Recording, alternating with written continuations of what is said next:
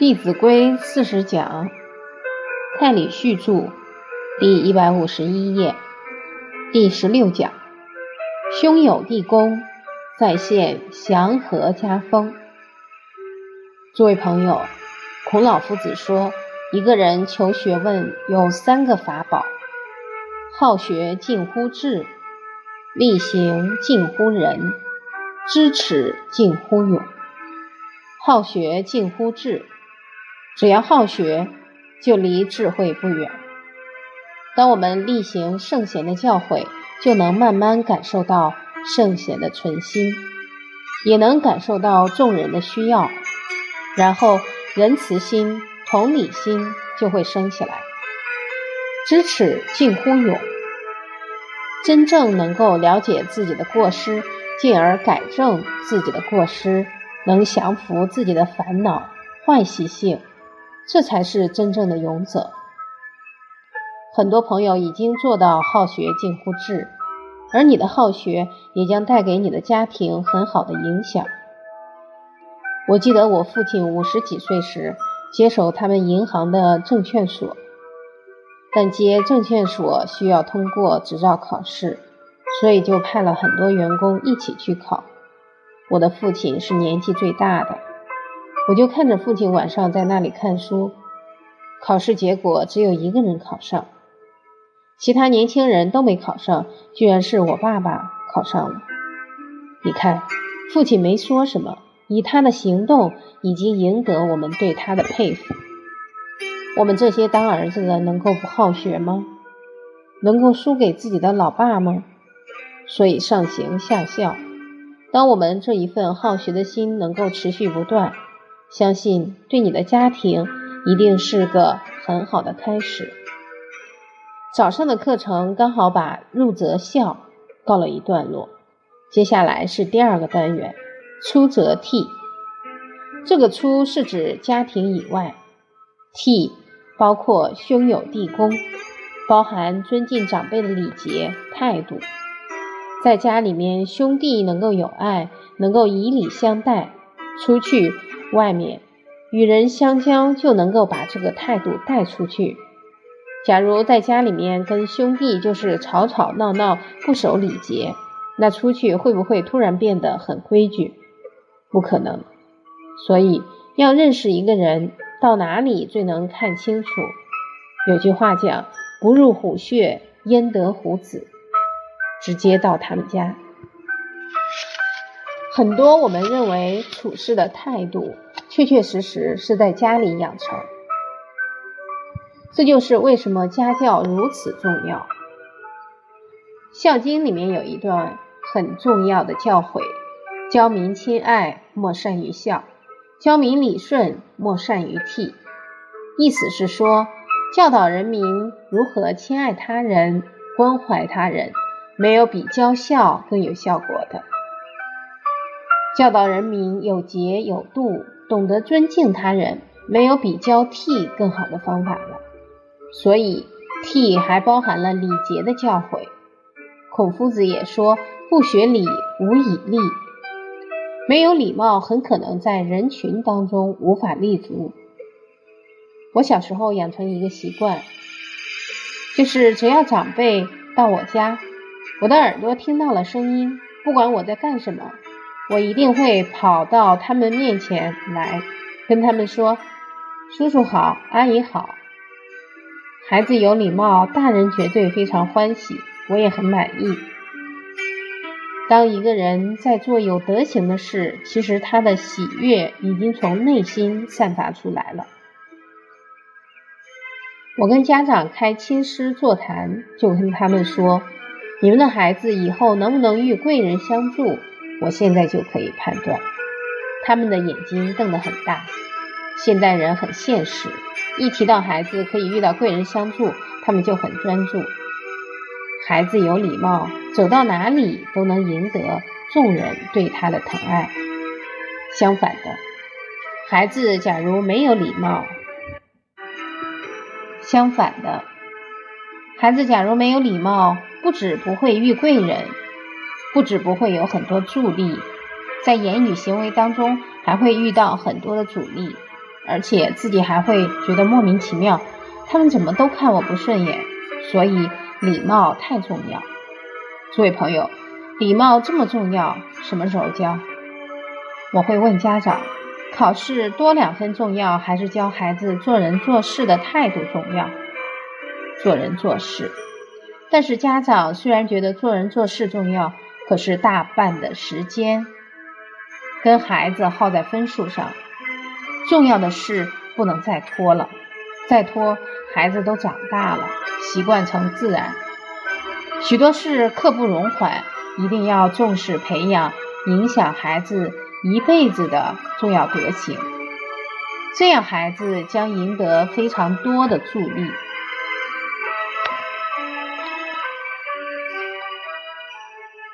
我们来思考一下，假如人与人交往没有礼节，会出现哪些情况？比方说，我上次去爬长城，有些关口很窄，只能够让另外一边一个人过来，我们这边一个人过去。在过关口的时候，很多人不守规矩，想要插队，横在迎面来的路上，结果发生什么？整个人群就堵在了这个关口。我们中心的老师一看不行，后面的人不了解情况，会一直往前挤；另外一边的也会一直往前挤，到时候可能会有情况发生。我们的老师马上站出来，开始指挥交通，叫那些插队的赶快排回去。那些人看着我们，还以为我们是长城管理处的。有时候该出手的时候还是得出手，不然到时候遭到你想做都来不及。所以时机很重要。后来我们就成功疏通了。那次我上杭州天目山讲了五天的课，我们在上山的时候，迎面来了两台车，我们一看就主动靠在旁边，让他们先走。第一辆开过来，车上的人很欢喜，对我们挥手，我们也对他们挥手。所以，当一个人有礼貌的时候，一定会让人家如沐春风，何乐而不为？我们等了一会儿，第二辆没有过来，我们也觉得很纳闷，就派人去看。结果对面的车早就停在那里等我们过去，所以我们就开过去。两边车上的人都露出了灿烂的微笑。当人与人都这样礼敬，感觉就非常舒服。我们还没上山以前，就听说天目山的人民很淳朴，事实的确是这样。我们从生活当中也要明白，懂礼、懂让，才能让人生的路顺畅，才不至于塞车起冲突。教民理顺，莫善于替。我们就先从家庭当中来落实友爱礼节。我们先来念一段经文：兄道友，弟道恭；兄弟睦，孝在中；财物轻，怨何生？言语忍，忿自泯。兄道友，弟道恭。兄弟是同气连枝，血浓于水。兄弟很有可能是陪我们一生走过最长路的亲人。法照禅师曾经写了一首描述兄弟情谊的词，叫“同气连枝各自荣，歇歇言语莫伤情。一回相见一回老，能得几时为弟兄？弟兄同居忍便安，莫因毫末起争端。”眼前生子又兄弟，留与儿孙做样看。同气连枝各自荣，兄弟就好像同一棵树长出来的树枝一样。息息言语莫伤情，家里的人沟通最常用的就是言语，所以言语要柔软，要和谐，绝对不要很冲。《弟子规》说：“言语忍。”愤自泯，人与人的冲突一半以上都是因为言语不合。一回相见一回老，确确实实，我们上了三四十岁以后，每次看到兄弟姐妹，都会有这么一点感觉：白头发多了一点，能得几时为弟兄？我们老了，人生的路就快走到尽头了，更要好好珍惜这段情谊。弟兄同居忍便安，住在一起要懂得互相忍让谦让，莫因毫末起争端。不要因为小小的事就起了争执。眼前生子又兄弟，兄弟姐妹都生孩子了，他们又各有兄弟姐妹。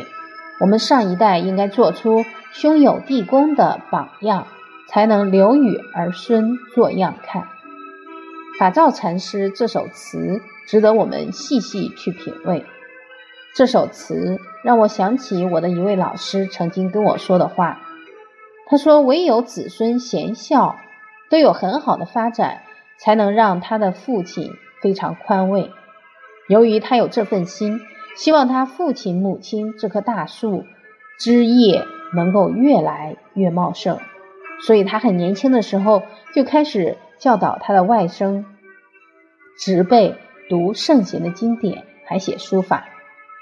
这位老师有十八个晚辈，十八个他都教过。”由于他有这份心，他们这一代非常优秀，很多是老师，还出了几个医生。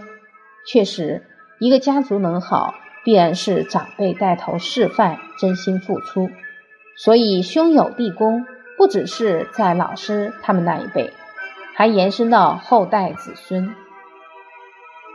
老师没有孩子，但是每一次母亲节、父亲节，他们家都特别热闹。因为他有十八个生殖辈，我们在他家住了半年，遇到这些节日都特别热闹。他教导过的生殖辈确实对他非常孝顺。我另外有一位结拜的大哥，他们兄弟姐妹之间也特别有爱。礼拜六、礼拜天一有时间，不用相约，都会主动回到父母亲的身边。他父亲比较早离开。所以他母亲后半生都是他们兄弟姐妹陪伴的。他母亲前几年去世了，去世的时候我曾经去参加告别式，去了之后我很感动，看到他的下一代那些生子辈素质都非常好，他们兄弟这么有爱，就已经给了下一代很好的榜样。这位大哥又跟我说，当他母亲离去，他的内心很充实。为什么？因为母亲去世前的十多年，他都尽量推掉很多无谓的应酬，通通去陪伴他的母亲。当他母亲离去的时候，他觉得很安慰，觉得他的抉择很正确。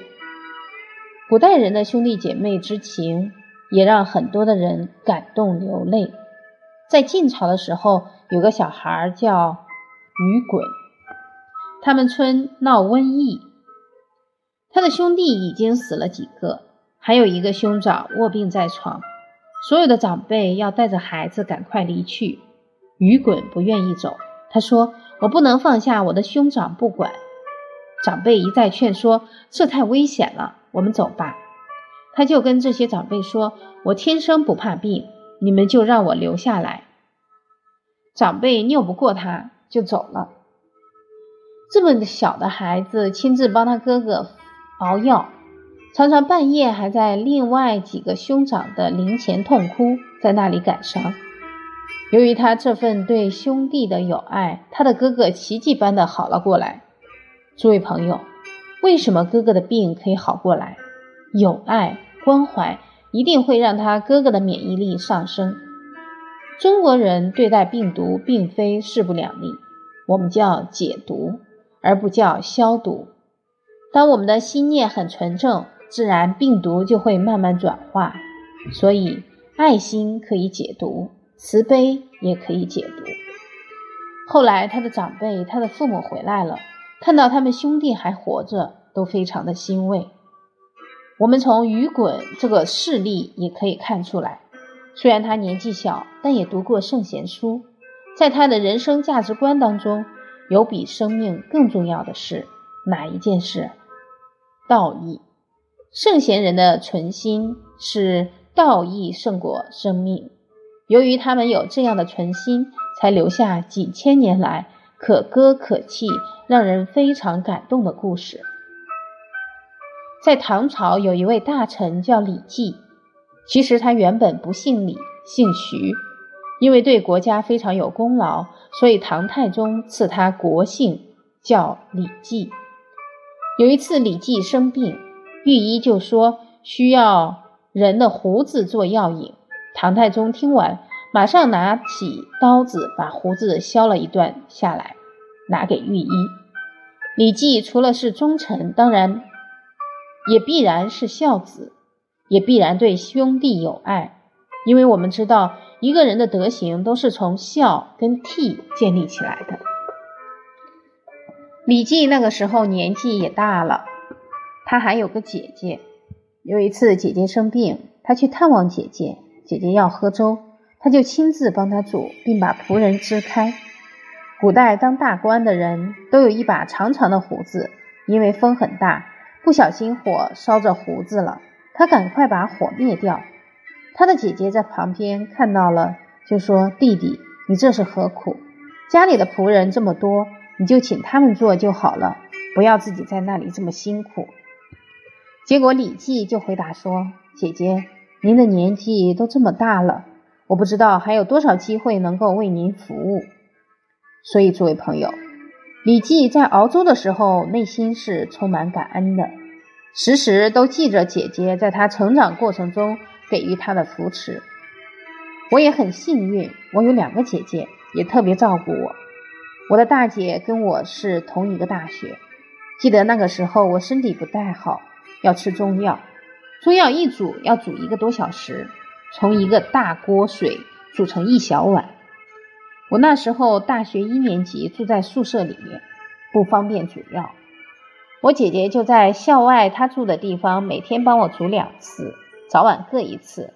煮完之后，她就端着一碗热腾腾的中药到我们男生宿舍门口，门口写着“女兵止步”，她又不能进来，所以就走到我宿舍的窗口敲几下。然后打手势说：“来吃药了。”我看到那一幕，病得好了一半了，赶快跑出去喝下那碗充满姐姐关爱的中药。所以，我们姐弟之间，姐弟之情非常深，也因此让父母非常放心。所谓兄弟睦，孝在中，父母会想，等他们百年之后，你们。还能互相友爱，这样他们就放心多了。